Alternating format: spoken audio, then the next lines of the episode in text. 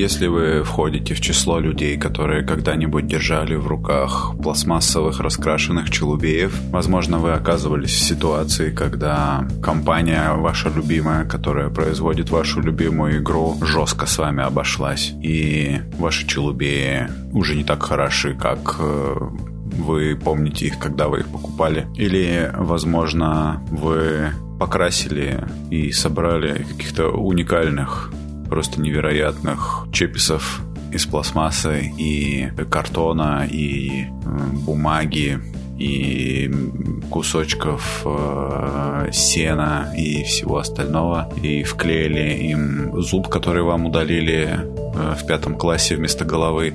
Вы в какой-то момент задумались, м-м, а в какой бы игре мне использовать этого потрясающего чувака? Или, возможно, у вас с нуля есть потрясающая идея о том, что хм, вот было бы круто, если бы была такая игра, в которой можно строить дом сначала, а потом в этот дом забегать и в нем перестреливаться, например, по очереди. Сначала вы дом строите по очереди, потом вы в него забегаете и в нем маслаетесь от души. Может быть, такое, такая вам мысль приходила в голову. Так или иначе, если сейчас произошел какой-то отклик, вам пригодится сегодняшний странный выпуск «Чайного паладина». Всем доброе утро, меня зовут Влад. Это подкаст «Чайный паладин», который я для удобства смонтировал в видео, если вы это смотрите на ютубе. Также, если вам неудобно смотреть его на ютубе, я смонтировал его, э, я убрал из него видеоряд и сделал из него обычный подкаст. Вы можете его послушать там, где вы обычно слушаете подкаст «Чайный паладин». Кстати, если вдруг это вы самый новый зритель, то большую часть времени я вообще-то делаю подкасты. Можете посмотреть вот на этом канале или в подкастоприемнике. Они бывают разные. Чай я уже заварил, я его уже выпил. Какой это был чай, это не важно. Важно то, что сегодня мы поговорим о том, как а, сделать свой собственный варгейм. Совсем недавно, только что, буквально вот 1 декабря стартовал у меня ВКонтакте и в Телеграме подписывайтесь куда хотите там. Wargame Jam. Его правила таковы, что вам нужно сделать Wargame, за один месяц. Но это второй уже Wargame Jam, и в этом году я решил достичь максимального количества э, сделанных варгеймов, поэтому я расширил условия. Вы можете там доделать варгейм, который вы не можете никак доделать. Вы можете э, взять варгейм, который у вас уже есть, который он уже у вас, ну, практически готов, но вы хотите на него добавить там режим компании или соло-режим или еще что-то. Все эти варианты работы валидны. Можете посмотреть у меня они в закрепах эти посты сейчас и присоединиться на, на джеме на Иче. В этом выпуске я бы хотел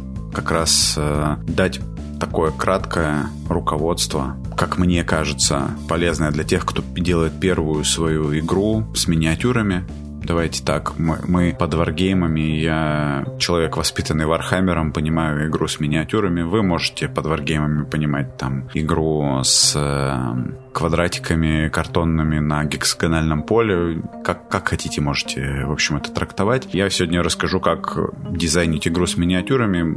Надеюсь, вам эти советы будут полезны. Когда вы дизайните игру, вы отвечаете на вопросы о том, какая эта игра должна быть. В первую очередь, нужно разобраться с тем, почему вы хотите сделать эту игру, да? Первые три причины, да, вот я в начале выпуска указывал, это там у меня, э, мне не нравится больше игра, в которую я играл. Я хочу попробовать сделать э, похожую на, на эту игру, но какую-то свою, например, в, в которой все будет правильно сделано. Или у меня есть миниатюры, которыми я хочу играть, но у меня нет подходящей игры. Почему бы мне не сделать игру, в которой можно поиграть этими миниатюрами? Или у меня есть потрясающая идея игры, которую я еще нигде не видел. Вот мне хочется в в варгейме на столе строить домик, кататься на скейте мне хочется, управлять э, роботом гигантским и чтобы он тоже катался на скейте.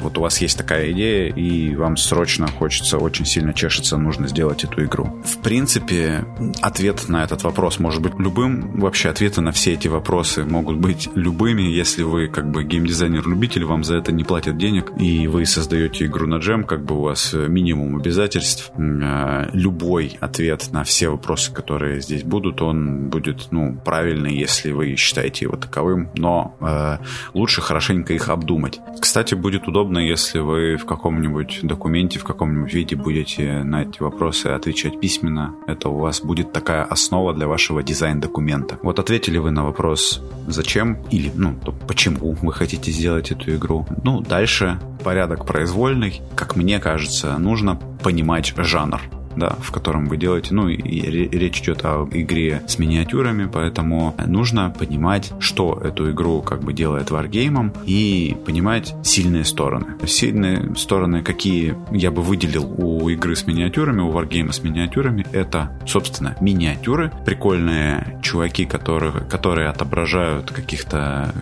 прикольных персонажей на столе, которых вы там купили или сами сделали э, из э, подручных материалов, как-то покрасили э, очень красиво и ставите этих прикольных чуваков на прикольный стол, который вы тоже купили там или вместе с друзьями сделали. И сильные стороны, которые нравятся в варгеймах, это красивые миниатюры, эстетическая сторона на красивом террейне. Это то, что миниатюра обычно по ней понятно, кого она отображает. То есть это не абстрактный кубик или там треугольничек, там еще какой-нибудь кусочек дерева, что-то более конкретное, отображающее какого-то конкретного персонажа, ну или какой-то тип войск или какого-то какой-то архетип персонажа. Соответственно, если, если оно это, это хорошо отображает, у вас возникают ассоциации, с помощью которых вы как бы глубже погружаетесь в это, во все, в, в эти самые ваши воображаемые эскапистские развлечения. Следующий пункт, он вытекает напрямую из того, что у нас есть стол и у нас есть миниатюры. В, в игре с миниатюрами должно быть, ну,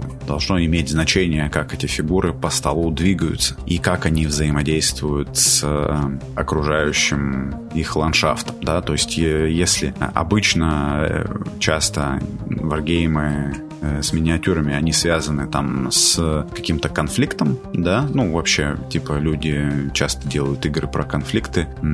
Игры без конфликта могут быть, но мы сегодня сосредоточимся на тех играх, которые с конфликтом. Когда у нас есть игра про конфликт, то, например, террейн, да, домики разные на столе можно использовать как укрытие, когда в миниатюру стреляют. Или э, на него можно забраться повыше, чтобы получить, например, преимущество, если ты стреляешь с выгодной позиции. Или, например, в террейне может лежать э, сундук, э, который нужно схватить и понести за собой и, может быть, по правилам этот сундук тоже за ним можно укрыться, когда по тебе стреляют. Или можно в этом террейне спрятать миниатюру. И ее, допустим, если вы какой-то делаете стелс игру, и можно прятаться среди этих домиков. То есть положение миниатюр на столе относительно вот того, что на столе находится, оно влияет, должно влиять на вашу игру. Очень плохо будет, если вы сделаете игру, в которой, ну, вот вы скажете, что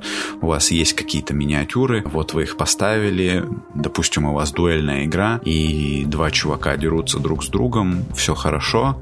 Если они просто друг с другом обмениваются ударами, у вас там какая-то сложная механика дуэлей, контр контр э, и всего такого, но при этом две миниатюры просто стоят одна на, напротив другой, и ничего больше не происходит э, на столе, то тогда эта игра может быть хорошая игра про дуэли, но как игра с миниатюрами она несостоятельна. Вот после того, как мы определились с тем, что вроде бы делает э, игру компетентным, да, варгеймом с миниатюрами, нам нужно бы, наверное, определиться, что ее будет делать, ну, хорошей игрой, в принципе, да. Здесь такое, да, расхожая фраза, типа игра — это череда э, принятия интересных решений. Ну, короче, определений там слова игры их очень много. Неплохо было бы, если в вашей игре можно принимать интересные решения. Какие решения, связанные с э, передвижением и позиционированием и еще э, чем-то ваших миниатюр можно будет делать в вашей игре, это на этот вопрос тоже надо ответить. Вы можете подойти на, к ответу на этот вопрос с конца. Я часто даю такой совет, если меня, меня не то чтобы часто просят давать, давать этот совет, но все равно получите. Вы попробуйте представить какой-нибудь очень крутой момент, который происходит в вашей игре. И вы должны будете, ну, как бы, за этот момент, ну, например, Э, на этих, на обложках книг по Вархаммеру нарисованы Marine, которые стоят в Last Stand, встав в кучку, удерживают, там, защищают свое знамя от толп врагов. Крутой момент? Ну, крутой, в принципе, да. Вот. Э, вы можете представить себе, что у вас, э, ну, допустим, какой-нибудь персонаж, который выдерживает, несмотря ни на что, множество там каких-то ударов, которые бы обычный человек в обычной ситуации бы не выдержал, но вот он превозмогает, и у него все получается. И вот вы эту ситуацию представили, самый банальный пример. И теперь вы можете попробовать эту э, ситуацию в обратную сторону раскрутить. Какие решения, какие действия на столе привели к тому, что у вас получилась такая ситуация. Например, чел, который вот стоит на столе и против него удерживает один в одну каску, удерживает вот просто толпу вражин. Почему у него это получается? Ну, например, потому что он стоит на каком-нибудь очень выгодном террейне, который, например, дает ему плюс один к защите. Например, он в каком-нибудь тумане, в котором он хорошо видит, а враги не видят. Потому что вы умны, когда вы играли, вы знали, что этот чел хорошо видит в тумане, но ваш противник был не настолько умен, и он отправил своих лучших бойцов, чтобы они победили этого одинокого Чубиса. Но какой же он глупый, ваш оппонент. Вот. Кроме того, вы его грамотно поставили так, чтобы он вот стоял в таком ботлнеке, да, в каком-то узком пространстве, где к нему может подходить только две миниатюры, а остальные должны сзади стоять и скрежетать зубами, пока он расправляется с ними по одному или по два. Ну, вот такие штуки-дрюки, это все ведь на самом деле игровые механики. Также вам нужно ответить на вопрос, что вашу игру будет отличать от, э, ну, всех игр, в которые вы играли. Ну, ей не обязательно отличаться от э, всех игр вообще, и вряд ли это будет хорошо, если она будет отличаться абсолютно и не будет вообще ни на что не похожа. Может быть, это будет прекрасно, может быть, нет. Но так или иначе, как не сделать э, очередную Некромунду, очередную Мартхейм, клон Warhammer 40 тысяч, вы когда садились писать свой Wargame, у вас была, наверное, какая-то идея э, о том, что вот было бы прикольно, если бы была такая игра, в которой можно было бы кататься на скейте допустим. Хочу катать миниатюры по столу, чтобы они ездили и выполняли трюки. Прикольно? Ну, прикольно. Наверное, не стоит делать самоцелью, чтобы создать, типа, абсолютно уникальную игру. Игра должна быть в первую очередь интересная, а потом уже уникальная. То есть уникальность не должна быть самоцелью, но, по крайней мере, уникальность игры она поможет ей быть замеченной. Вот, она должна как-то выделяться. Как ей помочь в этом? Ну, вот, допустим, у вас есть какая-то идея, вы хотите сделать игру, как я уже сказал, про трюки на скейте, на самокате. Эм, что мы можем извлечь из этого? Что мы можем превратить здесь в механику? Мы можем попробовать превратить катание на самокате в несколько игровых механик, попробовать вот с помощью этих механик передать ощущения, как, которые у нас бы были, если бы мы вот сами бы катались бы на самокате или на скейте. Допустим, мы хотим прыгать через препятствия и совершать трюки. Значит, нам нужна механика для того, чтобы прыгать. Нам нужна механика, которая описывает, что такое препятствие. И э, нам нужна механика, чтобы делать трюки.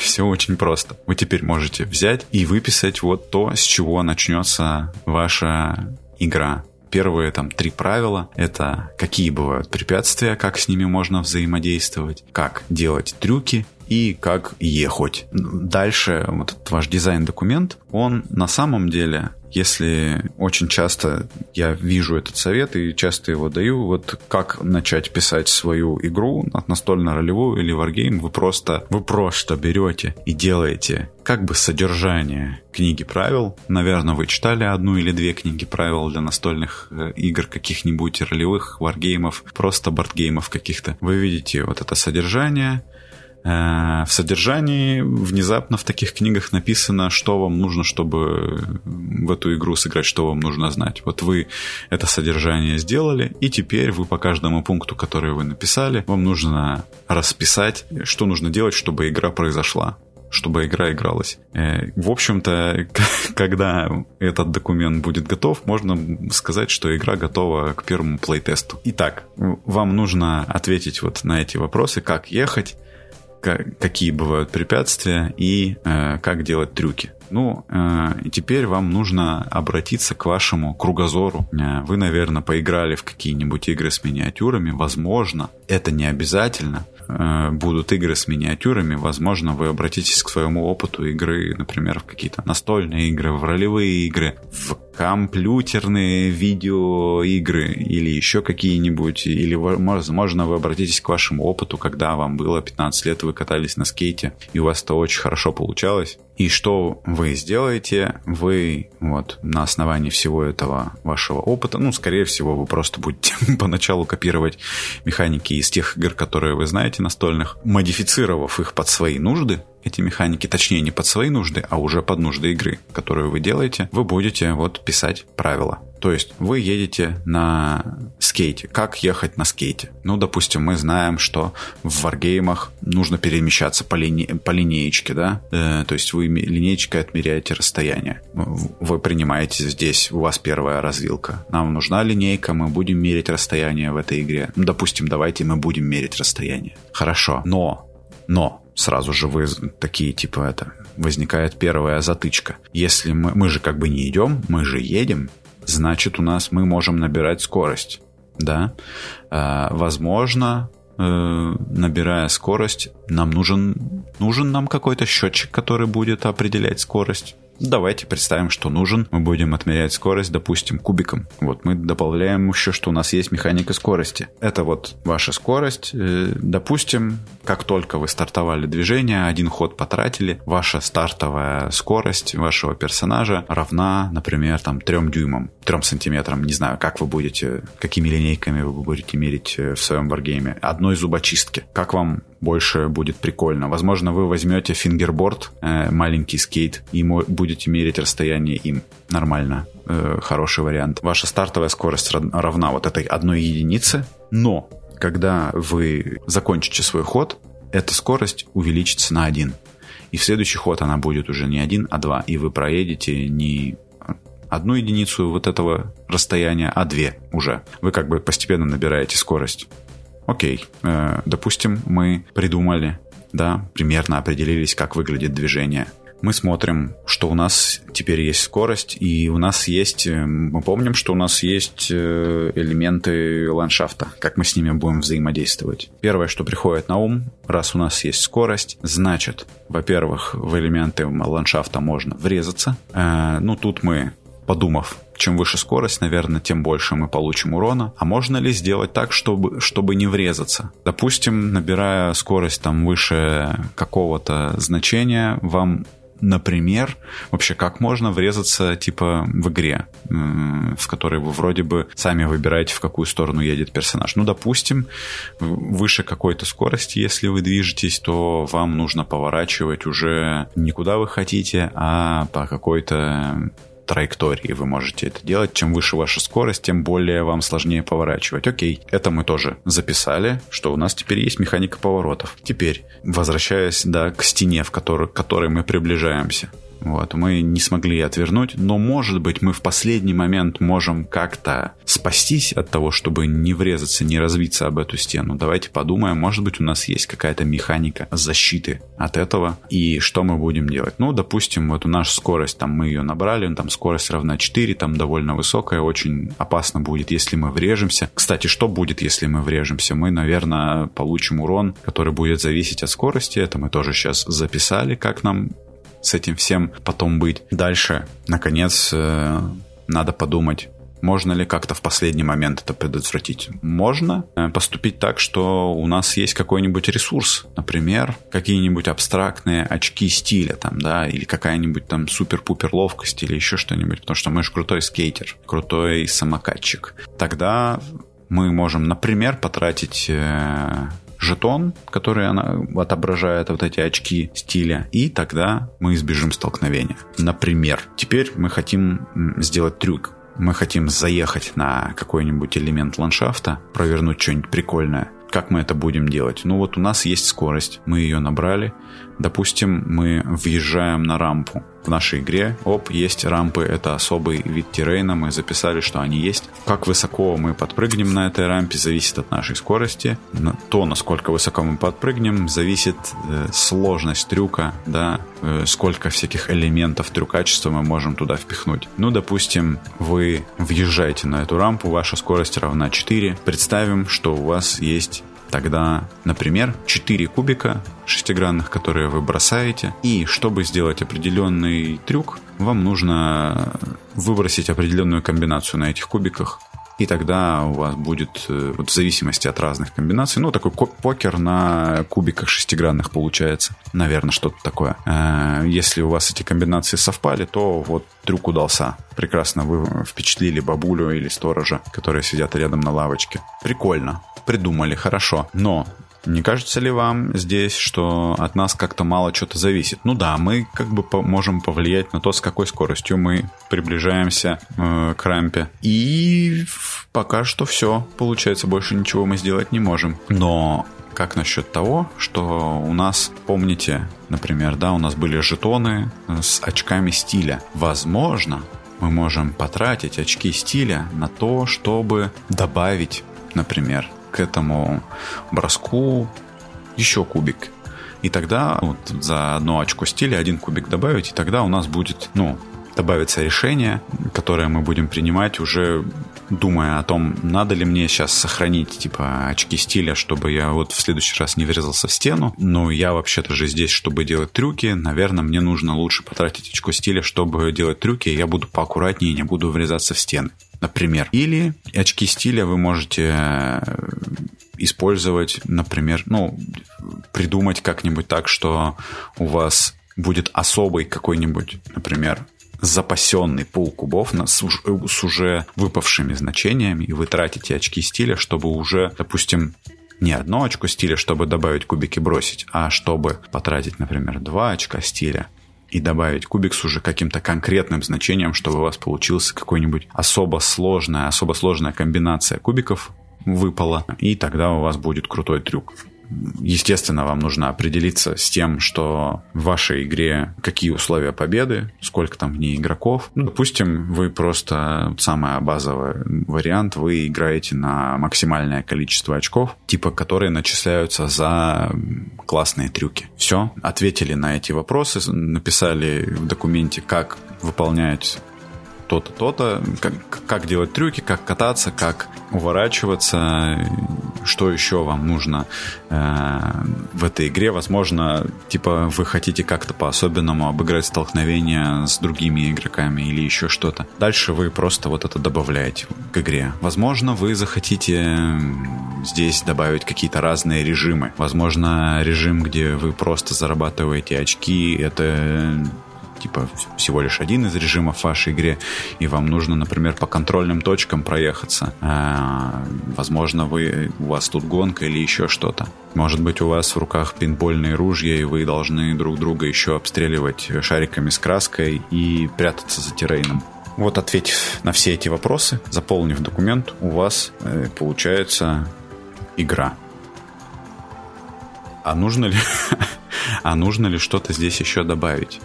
Я так думаю, что ну, из э, таких неплохих советов, как мне кажется, не ставьте, не делайте из э, механик, которые вы видели в разных играх, э, в которые вы уже играли, какие-то догмы. Это касается абсолютно всех механик, связанных с расстановкой ваших чуваков, Это может быть связано с э, расстановкой ландшафта, это может быть связано с движением. В вашей игре совершенно не обязательно двигаться по линеечке. Возможно, все ваши чуваки двигаются на, до упора по прямой. В вашей игре может быть и не может и не быть, например, количество жизней у ваших чуваков, ведь когда они получают удар, вместо этого вы бросаете по табличке и смотрите а, результат, а, оторвалось у вас что-нибудь и упало в кусты или нет. Если вы сейчас вдруг э, делаете э, свою игру вот на джем, который я вначале объявил, помните, что у вас ограничено время, поэтому сосредоточьтесь на том, чтобы сделать самые важные вещи в вашей игре. Не пишите досконально, не прописывайте в вашей игре лора, должно быть ровно столько, чтобы было понятно, почему синие чуваки бьют красных чуваков, почему синие хорошие, красные плохие. Если вам хочется расписывать лор, лучше пишите книгу вместо того, чтобы делать игру. Не делайте сразу, когда вы взялись делать первую игру свою в жизни, например, не делайте игру мечты, которая закрывает ваши все хотелки, в которой есть правила для всего, для борьбы, для трюков на скейте, для прыжков с парашютом. Найдите какой-то фокус, про что ваша игра, и сделайте так, чтобы эта игра этому фокусу э, следовала и отвечала вот э, очень хорошо требованиям, которые вот стоят перед ней, как перед игрой про стрельбу, например, э, про перестрелки, про прыжки с парашютом или еще там, про прятки от гигантского монстра. Сосредоточьтесь на фокусе вашей игры. Ну и, наверное, если вы не владеете, как я, такими навыками, как рисование или лепка, 3D-моделирование, э, там что, все что угодно, э, в общем, занимаетесь оформлением игры в последнюю очередь. Если вы всем этим хорошо владеете, то не тратьте на это слишком много времени. Помните, что ваша задача написать правила для интересной игры потом займетесь оформлением, это тоже важно, но это потом надо делать. Когда игра уже доведена до э, играбельного прототипа. И тут э, вам нужно, конечно же, как можно этот э, период между тем, как у вас вам пришла в голову идея, этапом, когда вы уже сели играть первую тестовую партию, как можно сильнее сократить чтобы вы не успели перегореть. Не мечтайте над игрой слишком долго. То есть, когда не ждите, чтобы у вас, ну, иногда очень хочется сделать так, чтобы вот вся игра у тебя в голове сложилась как один пазл. Так, так можно тоже делать, но э, подумайте над тем, что если у вас в голове все время одни и те же мысли крутятся по поводу этой игры, в течение там дня, пары дней, три дня, значит вам нужно все эти мысли, которые у вас скопились, попытаться хотя бы изложить в Google Доке на бумаге как-то внятно, самому себе их объяснить. Если у вас это получается, значит эти идеи стоит попробовать дальше воплощать. Если вы и это не можете сделать, тогда, возможно, вам нужны другие какие-то идеи на них подумать, и эти нужно отбросить. Вам, когда вы делаете игру, вам нужно очень много идей. Чем больше у вас будет идей, тем лучше. Вы эти идеи выгружаете в свой дизайн-документ, а потом смотрите, что большая часть из этих идей была полным фуфлом, и тут же их безжалостно вычищаете. И тогда у вас будет, вот, возможно, не, не сразу, возможно, после тестирования, вы вот таким образом будете отсекать от этой игры ненужное, и будете ее чуть-чуть там где-то подкрутить э, вот эту механику, где-то вот здесь подправить баланс какой-то, что вот где-то кажется, что персонаж там получился слишком слабым или слишком сильным, наоборот. То есть это уж вы уже будете делать, когда у вас будет на руках уже игра, в которую можно играть. Надеюсь, вам было увлекательно и полезно. Рад, если кому-то смог помочь. Это Влад. Я веду подкаст «Чайный паладин». Всем счастливо, всем пока.